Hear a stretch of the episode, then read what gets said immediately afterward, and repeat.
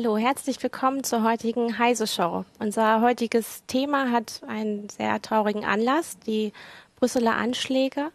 Ähm, wir wollen aber heute trotzdem darüber sprechen, weil recht interessante Aussagen getroffen wurden. Ähm, unter anderem haben einige Politiker scheinbar ihre Position sehr stark verändert, wie zum Beispiel der grüne Europaabgeordnete Jan-Philipp Albrecht, der sagte, die europäischen Geheimdienste sollten jetzt viel stärker kooperieren. Sie sollten alle Daten austauschen. Der CDU-Europaabgeordnete Elmar Brok sagte, wir müssten aber keine Gesetze verschärfen. Das würde nur die normalen Bürger treffen. Also das sind Positionen, die wir so eigentlich von diesen Akteuren nicht kennen. Heute ist auch ein anderer Jahrestag der ebenfalls etwas mit Datenschutz zu tun hat. Vor einem Jahr ist der Germanwings ähm, Flug abgestürzt bzw. in die Alpen gesteuert worden. Auch da geht es darum, müssen bestimmte Daten geteilt werden, die wir momentan noch für geheimhaltungswürdig halten, nämlich Patientendaten. Heute wollen mit mir darüber sprechen Jörg Heidrich, unser Hausjustiziar, und Philipp Banser, äh, unser Netzpolitik-Experte, der uns per Skype zugeschaltet ist. Ähm, als Einstieg möchte ich einen Forenkommentar vorlesen von einem Leser von Letago. Der schrieb, brauchen wir wirklich mehr Überwachung oder vielleicht eine bessere Auswertung der Daten? Denn nach jedem Anschlag werden Tatsachen veröffentlicht, die kein gutes Licht auf die Überwachung werfen. Täter sind lange bekannt vor, von ihnen wurde bereits oder vor ihnen wurde bereits gewarnt. Bereits etablierte Überwachungsmaßnahmen haben aber nichts verhindert. Dennoch werden nach jedem Anschlag neue Instrumente zur Überwachung gefordert. Wenn diese bestehenden Daten schon nicht effektiv ausgewertet werden können, was sollen dann mehr Daten bringen? Was wir brauchen, ist eine bessere Analyse der Daten, sprich mehr Personal. Philipp, ähm, was meinst du? Brauchen wir mehr Personal oder brauchen wir mehr Daten? Ach, das ist, glaube ich, mit entweder oder immer so schwer zu beschreiben. Ne? Also was halt dieser Fall wieder zeigt, das kommt ja in dem Kommentar auch raus und was finde ich ja auch auffällt, ist, keiner dieser Leute, die da jetzt beschuldigt werden, äh, diese, diese Attentate begangen zu haben oder die dabei geholfen haben, ist wie Kai aus der Kiste vom Himmel gefallen. Alle diese Leute waren irgendwo vorher bekannt und aktenkundig, nicht unbedingt als Terroristen, aber doch irgendwie äh, in Zusammenhang mit anderen Delikten, waren irgendwie mal im Knast gewesen oder waren kleine Banditen oder waren auch schon überwacht worden.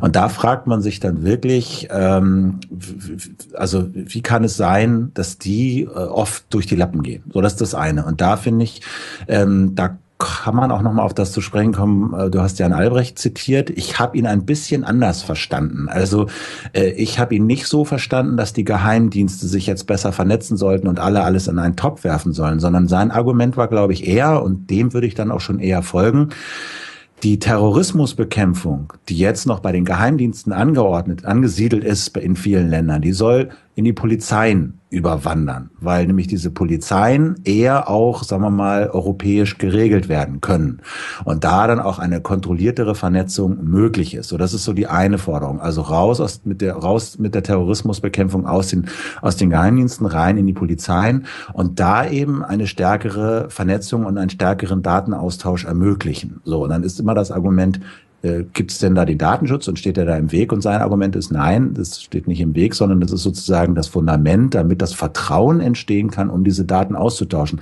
was ja jetzt nicht passiert. So, und da würde ich eher ansetzen. Also wirklich mehr Leute, bessere Strukturen, transparentere Strukturen, kontrollierterer Austausch, aber jetzt nicht einfach blind massenhaft Daten sammeln, weil das ja, was das ja zeigt, ist, das sind ja alles keine Leute, die man mit, sag mal, anlassloser Massenüberwachung fassen würde, sondern das sind alles bekannte Leute und da fehlt es an Personal und Ressourcen, um die wirklich dauerhaft zu überwachen. Also du sagst, auf Polizeiebene würde das funktionieren, weil ja gerade die ähm, Polizei sagt, wir müssen jetzt äh, stärker kooperieren. Ähm, und selbst in Deutschland hat sich ja gezeigt, auch ähm, mit den Delikten der NSU, dass dieser Datenabgleich schon in Deutschland zwischen Polizeibehörden und auch den Geheimdiensten oder den, Innenministerien nicht gut geklappt hat. Ja, aber da war es ja auch wieder der Verfassungsschutz, äh, der da ganz, ganz, ganz, äh, ganz schlecht ausgesehen hat bei den NSU-Sachen. Also ich glaube, das, was Jan Philipp Albrecht sagt, das macht in vielen Sachen Sinn. Er sagte zum Beispiel, er hätte gerne, er würde Sinn machen, flexiblere Ermittlungstrupps zusammenzustellen. Das finde ich macht Sinn. Ja, äh, diese Orte, an denen sich Menschen radikalisieren ja, und die so abgleiten in so eine extreme Form der Gewalt und des Hasses.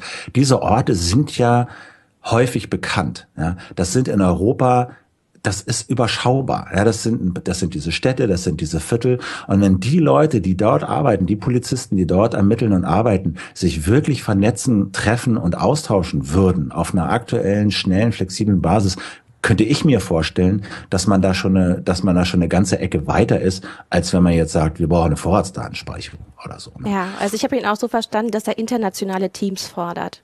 Genau. Und wesentlich ja. mehr Personal. Ja, vor allen Dingen, was er nicht fordert, äh, und ich finde, wie gesagt, auch, dass er ein bisschen zu Unrecht hier Prügel bezieht, äh, sind Rechtsverschärfungen. Was er fordert, ist tatsächlich das jetzt bestehende Recht. Also Rechtsverschärfung ähm, habe ich bei ihm auch nicht nee, nee, genau. verstanden. Genau. Ja. Also dass, dass er einfach fordert, dass das, was jetzt schon als, als rechtliche Grundlage besteht, endlich mal anzuwenden. Und das ist ja in der Tat was, etwas, was, was sehr viele ähm, auch aus allen Lagern und allen politischen Lagern kritisieren, dass wir nämlich durchaus da auch einen funktionierenden Rechtsrahmen haben.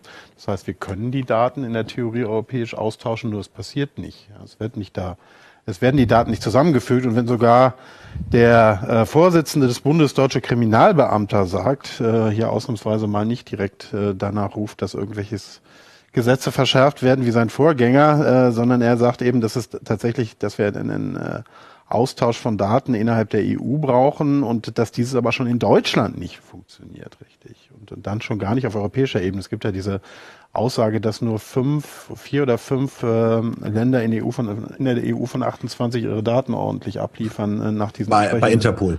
Genau, bei Interpol. Bei Interpol. Genau, ja. und das ist eine, das, das kann natürlich nicht sein. Ne? Also dass da irgendwelche äh, Gerangel und vielleicht auch Machtspielchen, man sagt ja immer, die, die Geheimdienste und auch wahrscheinlich äh, Polizisten nehmen gerne viele Daten hin, aber sie geben ungern Daten raus. Und das muss man natürlich ein Ja, der Vorwurf ist auch, dass äh, keiner Kompetenzen abgeben möchte. Wenn man halt mehr an die EU auslagert, äh, muss man ein bisschen was von seiner Kompetenz abgeben. Ne? Und diese Hoheit will keiner verlieren.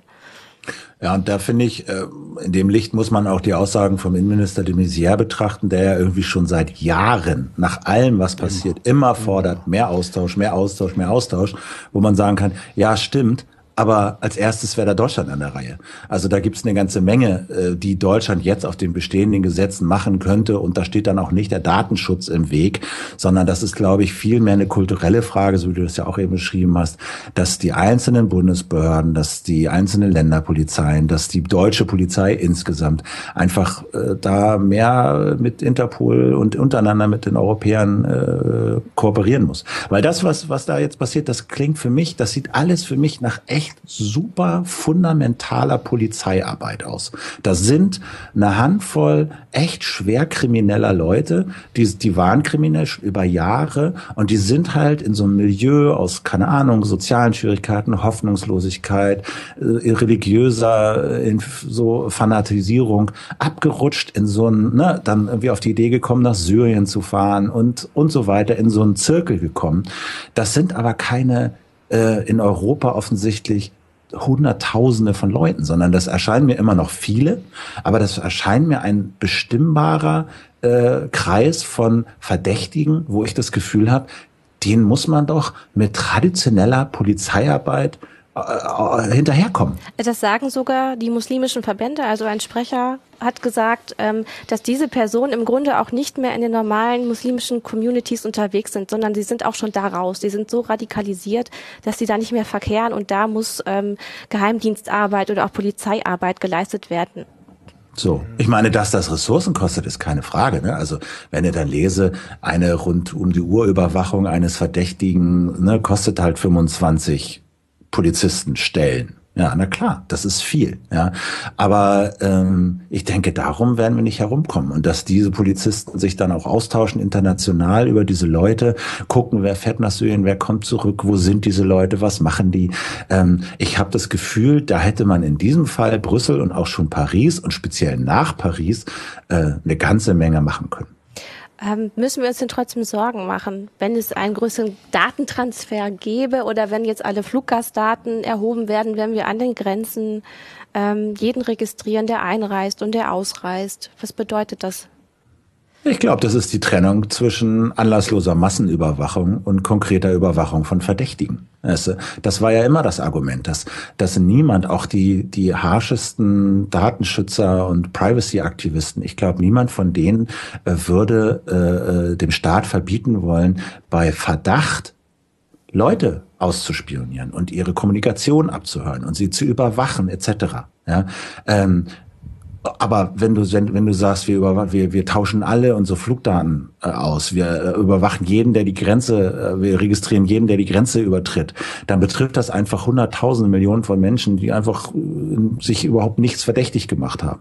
Sondern ich glaube, hier ist ganz klar nochmal geworden, der Fokus muss darauf gehen, Leute, die sich verdächtig machen. Und das haben alle diese Leute, die da offensichtlich angeblich diese Attentate verübt haben, die haben sich alle vorher verdächtig gemacht und die waren alle irgendwo registriert. Sie wurden halt nur nicht überwacht, kontrolliert, ja, und davon abgehalten. Aber und es ist glaube, wenn man interessant, wie ähm, inkonsequent dann eigentlich Europa gedacht wurde. Also man hat zwar die Schengen-Abkommen gehabt, äh, Reisefreiheit, aber eben, ähm, dass eben auch Kriminelle über die Grenzen treten, Gut, aber das ist natürlich der Preis der Freiheit. Ja, das, ist, das ist der Preis der Freiheit, den wir zahlen müssen. Und äh, wenn wir das jetzt einschränken, dann haben die Terroristen letztendlich schon gewonnen, weil das ist genau das letztendlich, was sie haben wollen. Also das ist ja auch klar. Ich meine, was natürlich jetzt wieder auffällig wäre, man könnte ein Bingo draus machen, ist jetzt das übliche Anspringen der Innenpolitiker, der Sicherheitspolitiker. Ja, ich habe, glaube ich, auch letztens irgendwo ein Bingo dazu gesehen. Aber dafür ist das, ja. ist das Thema irgendwie auch äh,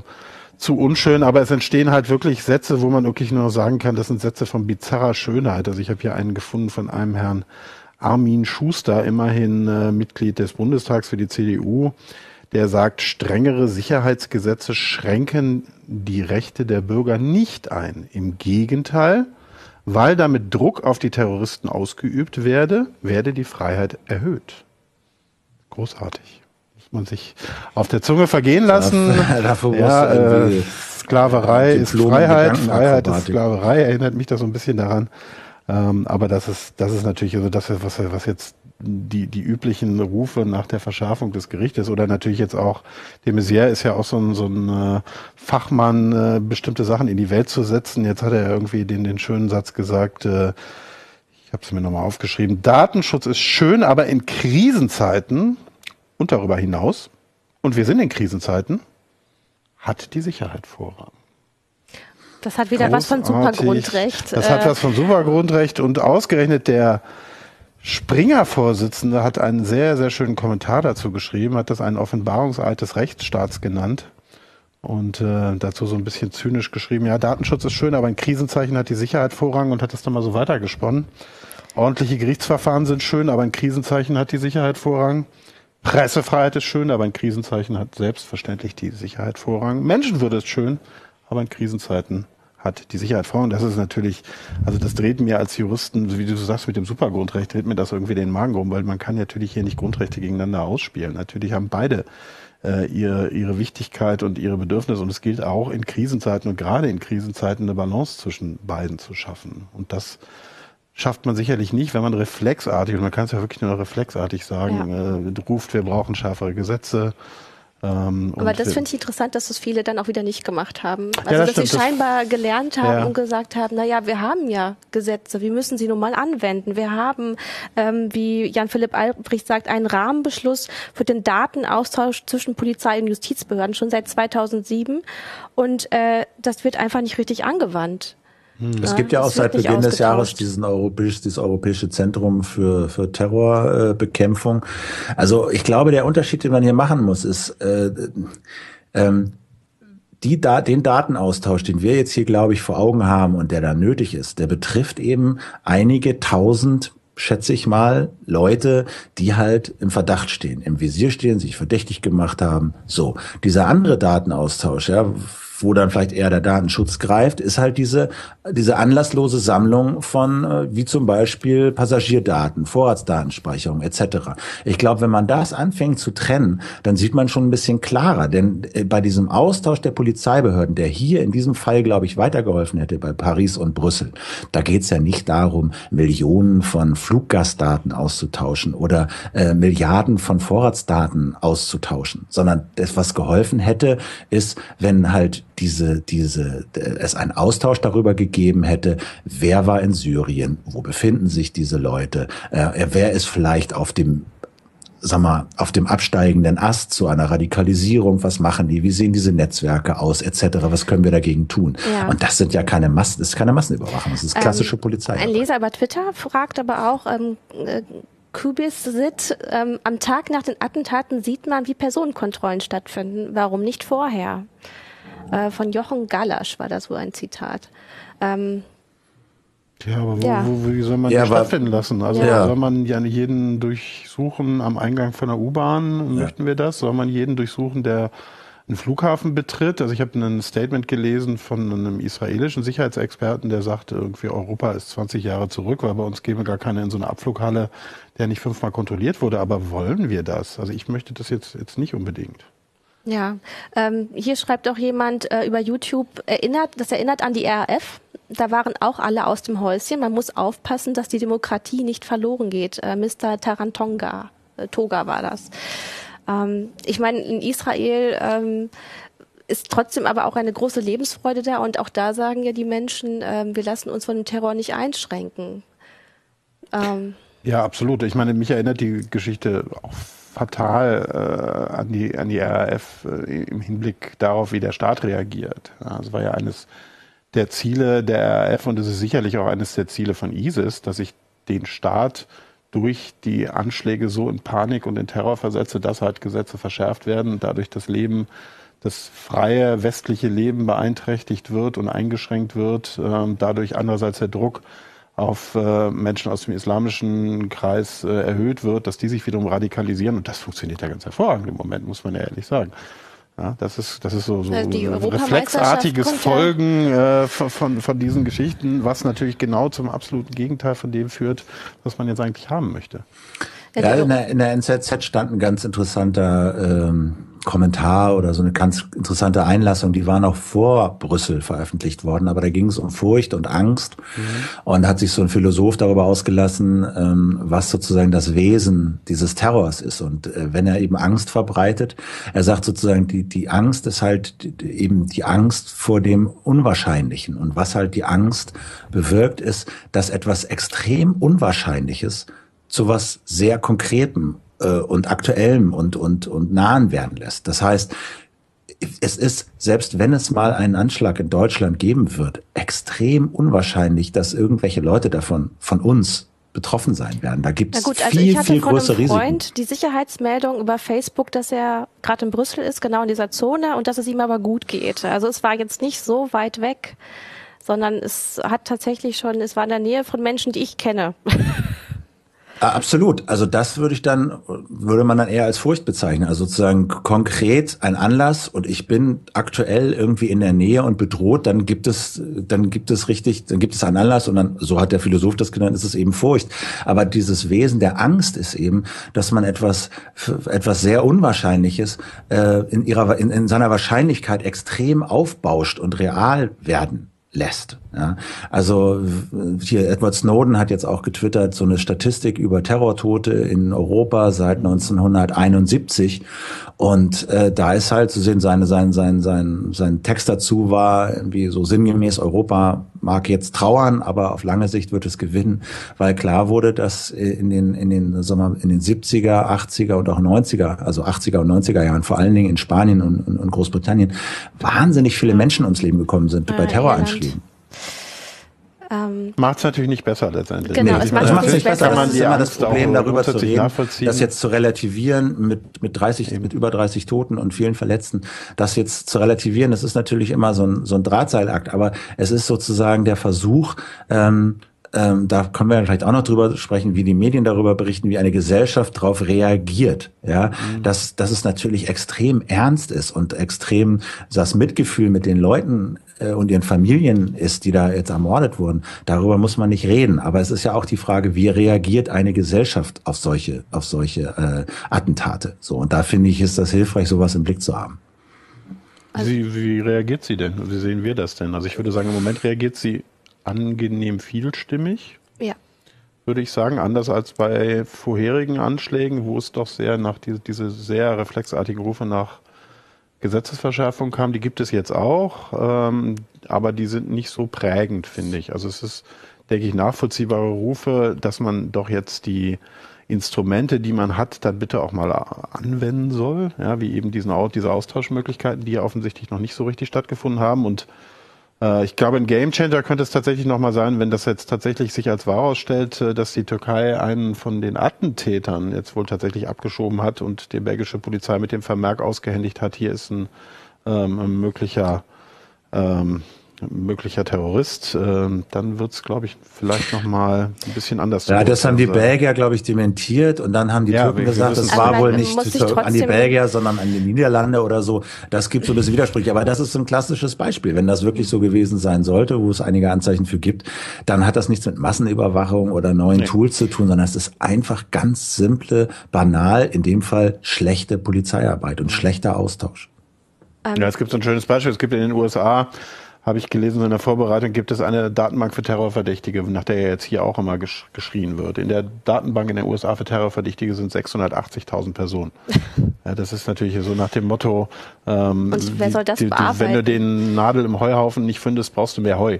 Ja, ja, nehmen wir doch noch ein paar Daten dazu, dann werden wir sie auf jeden Fall nicht finden. Ähm, und das ist natürlich, das führt dann dazu, dass irgendwelche Nonnen, die irgendwann mal an irgendwelchen Anti-Atomkraft-Demos teilgenommen haben, nicht mehr fliegen dürfen.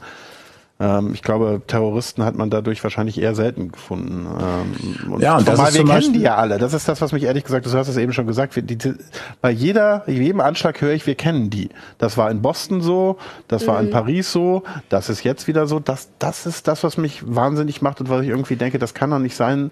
Wenn, wenn, wenn wir die kennen, dann müssen wir die doch, und da ist es wahrscheinlich der Punkt, wo wir wirklich auch mehr Polizeiarbeit brauchen, ähm, weniger Überwachung, ja, dann müssen wir die doch verdammt nochmal auch irgendwie überwachen können. Die wir kennen. In, nicht alle. In diesem, Fall, in diesem Fall mit der Datenbank habe ich jetzt auch noch, ich glaube, Leindecker war es in der Süddeutschen, der auch geschrieben hat, dass äh, eines dieser europäischen, da gibt es ja mittlerweile auch mehrere Gremien eben für vernetzte Polizeiarbeit, ich weiß nicht mehr genau welches es war, sich darüber beklagt hat, dass die Franzosen nach den Paris-Attacken dieses Gremium jetzt eben zugeschüttet hat mit Daten, so nach dem Motto, hey, äh, erzählt uns hinterher nicht, ihr hättet nichts gewusst. Aber das waren dann eben so viele Daten, dass die damit halt auch nichts anfangen konnten oder damit nicht umgehen konnten. Ja, ähm, ein ähm, Zuschauer schreibt auch, sollte die Polizei nicht besser ausgebildet werden, anstatt mehr Kontroll Kontrolle zu schaffen. Äh, Ivan Indi hat das geschrieben.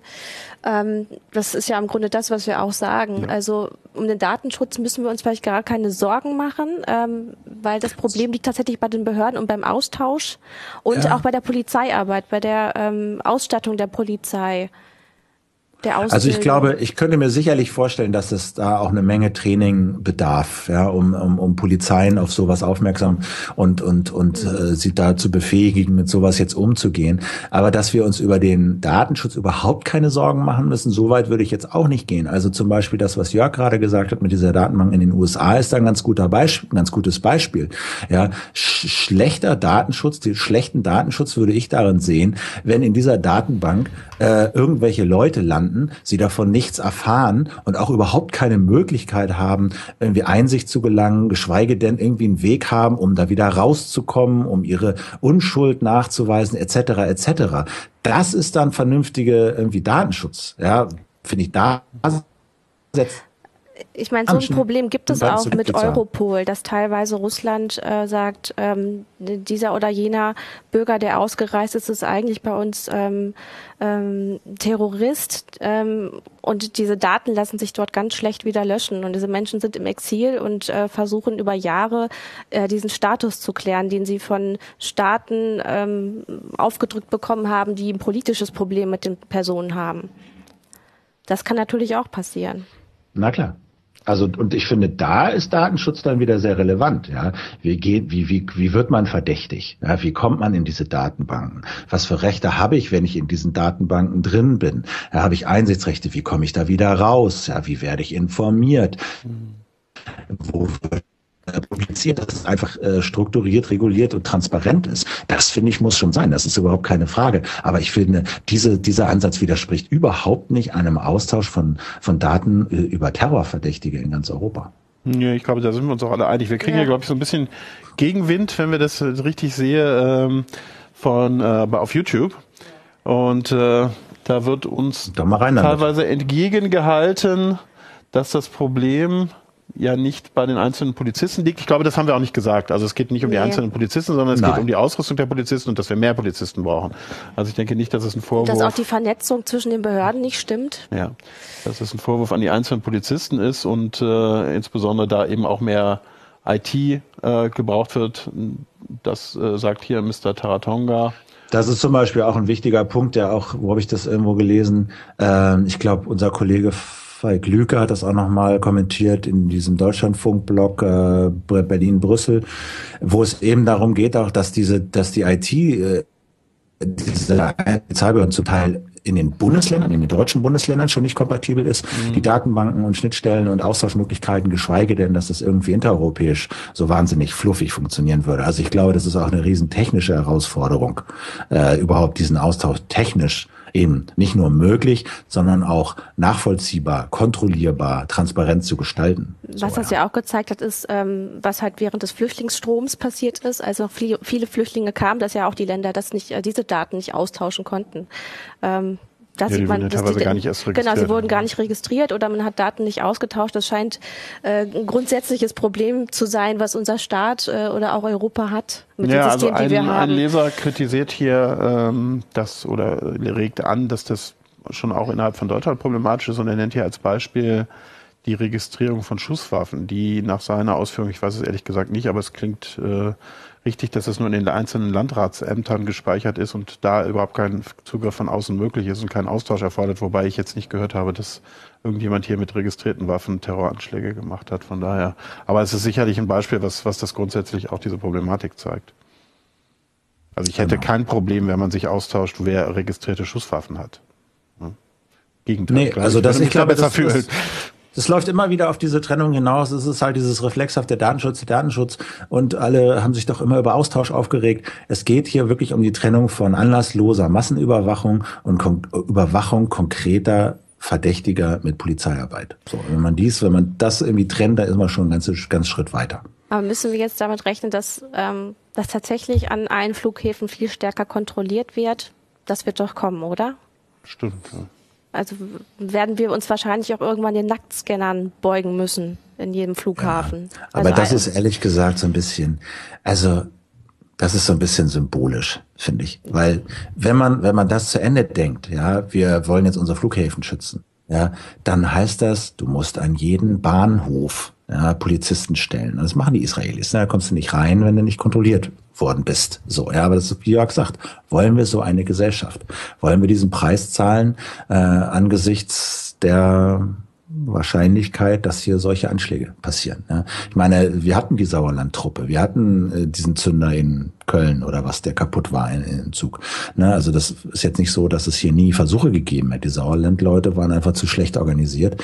Aber wollen wir so eine Gesellschaft? Also darüber muss man sich sicherlich unterhalten. Ja, welchen Preis sind wir bereit zu zahlen, um die Gefahr eines solchen Anschlags irgendwie ja, zu reduzieren. Ja, sind wir damit bereit, äh, äh, quasi durch Kontrollen an jedem Bahnhof zu gehen? Aber das ist ja Bahnhof ist ja nicht das einzige. Das sind ja öffentliche Plätze, das sind Museen, das ist das Brandenburger Tor, das sind Demonstrationen auf der öffentlichen Straße. Ich meine, das sind Jahrmärkte, das ist das Oktoberfest. Fu bei Fußballspielen wird es ja sogar schon gemacht. Hm, also nee, du kommst ja. Hm, nee, nee. Also da wird ein bisschen stärker abgetastet, aber sonst hat sich ah, da nicht viel okay, geändert. Okay, gut. Na, aber da gibt's zumindest die Infrastruktur, da könnte man das machen, da sind die Leute das gewohnt.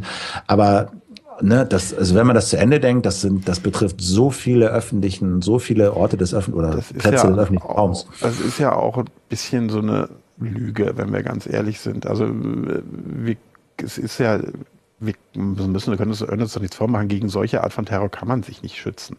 Das ist einfach so. Wenn, und gerade wenn das so, so eine kleine Gruppe ist, das ist ja nicht so wie, wie äh, was weiß ich, die, die RAF mit 40 Leuten oder so, die alle miteinander Kontakt hatten. Ja, das, wenn das irgendwie jetzt so ein Brüderpaar ist, äh, dass das Ganze mit zwei, drei, vier Leuten durchgezogen hat, äh, dann wird man die einfach wahrscheinlich auch nicht ermitteln können. Und es ist einfach aus meiner Sicht auch eine Lebenslüge. Du zuckst hier so ein bisschen Ja, nervös, aber es ist aus meiner ja. Sicht, lass mich kurz, kurz, beenden, äh, aus meiner Sicht eine Lebenslüge zu sagen, wir könnten das wirklich äh, verändern. verändern. Ich weiß das jetzt kann nicht, man ob die Gruppengröße wirklich so stimmt, weil es scheint ja doch immer, es scheint noch mehr Hintermänner gegeben zu haben. Also so eine ganz kleine Gruppe wird es nicht sein. Äh, Aber man kann eine ganz kleine Gruppe machen.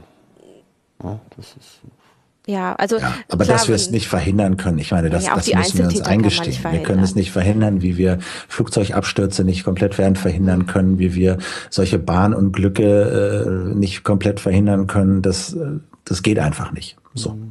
Gegenfrage an, an euch beide. Ich bin ja kein Journalist. Ähm, wie fandet ihr denn die Darstellung der Anschläge in den Medien dieses Mal? Also in, jetzt konkret in Brüssel. Brau- Also ich fand, fand in Paris das sehr extrem. Ich fand es dieses Mal fast noch extremer. Also alles sofort live und Bilder und äh, brauch, brauchen wir die Bilder? ähm, also Oder um, um Ansatz, oder Ja. ist es so, es gibt ja auch Vorwürfe, ähm, diese Bilder spielen den Terroristen in die Karten. Ähm, also jetzt diese Bilder spielen den Touristen in die Karten, ja, Terroristen, würde ich immer sagen. Terror Touristen. äh, Terroristen, ja, Entschuldigung. Ähm, ähm, nein, ja, das spielt ihnen natürlich in die Karten, weil man auf diesen Bildern sieht, wie verängstigt die Menschen sind und was für eine Zerstörung angerichtet wurde. Ich habe das Die jetzt aber Angst, oder? ähm, ich habe das, also Angst habe ich genauso viel wie vorher oder auch genauso wenig wie vorher. Ähm, ich fand die Berichterstattung eigentlich gemäßigt, so wie ich jetzt eben auch diese ähm, ähm, Argumente von Politikern eher gemäßigt fand. Ähm, äh, ich glaube, es ist immer die Frage, wie viel, äh, wie viele Medien man konsumiert, auf wie vielen Kanälen man sich Medien beschafft, ob man dann auch noch Radio hört, Fernsehen guckt äh, und noch bei Twitter alles verfolgt. Also am krassesten finde ich es immer über Twitter, weil da wird nicht stark gefiltert. Also da halten die Leute drauf und schicken halt das Video und das Foto und da gibt es keine Redaktion, die nochmal sagt, naja, das sollte man jetzt vielleicht nicht Was ja auch veröffentlichen. für viele das Tolle an Twitter ist. Ja. ne? Dass es eben ungefiltert Was ist. Aber meinst du, Philipp?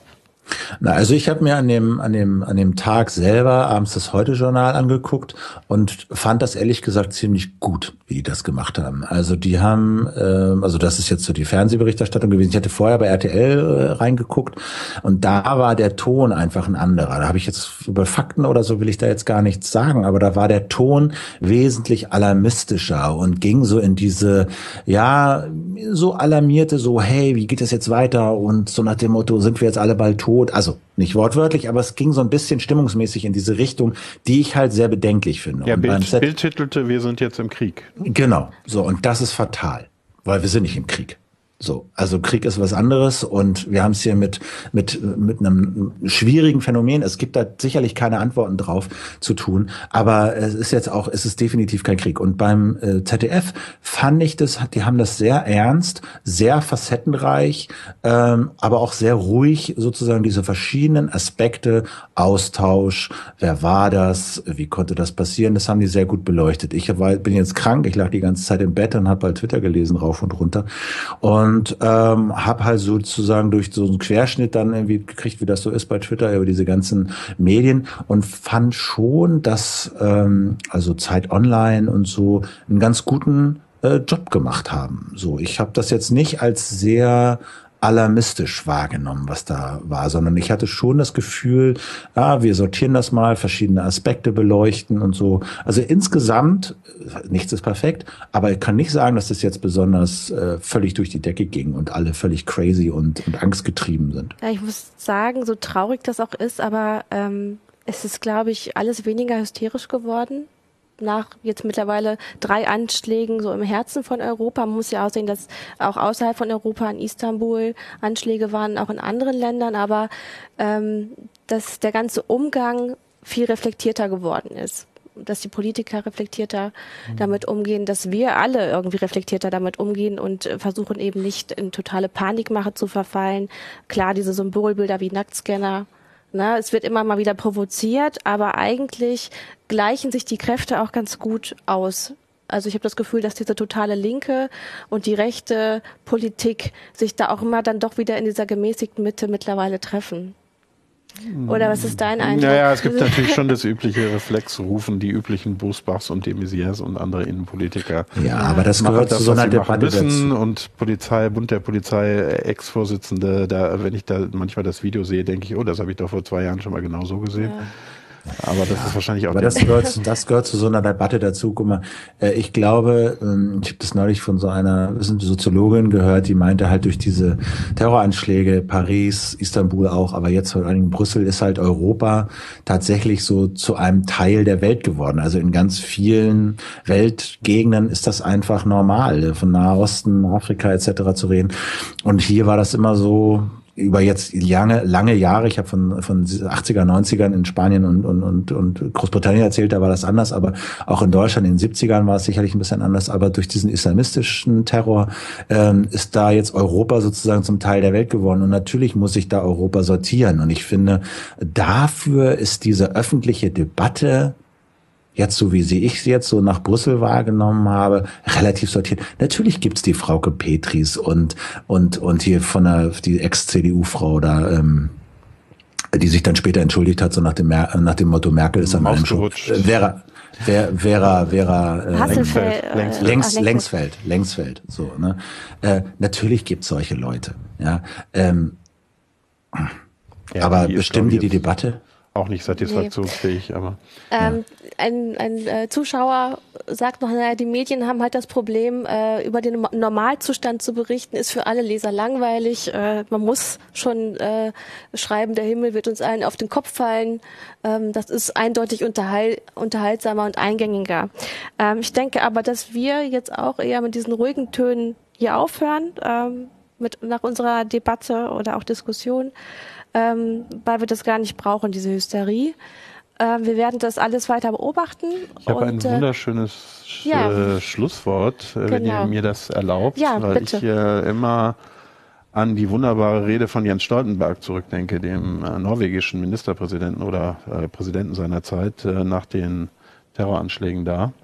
Und der gesagt hat, noch sind wir geschockt, aber wir werden unsere Werte nicht aufgeben. Unsere Antwort lautet mehr Demokratie, mehr Offenheit, mehr Menschlichkeit. Und das können wir ja vielleicht hier, finde ja. ich immer das bemerkenswerteste Statement irgendwie für einen Terroranschlag ever. Und vielleicht können wir uns das hier auch ein bisschen zu eigen machen.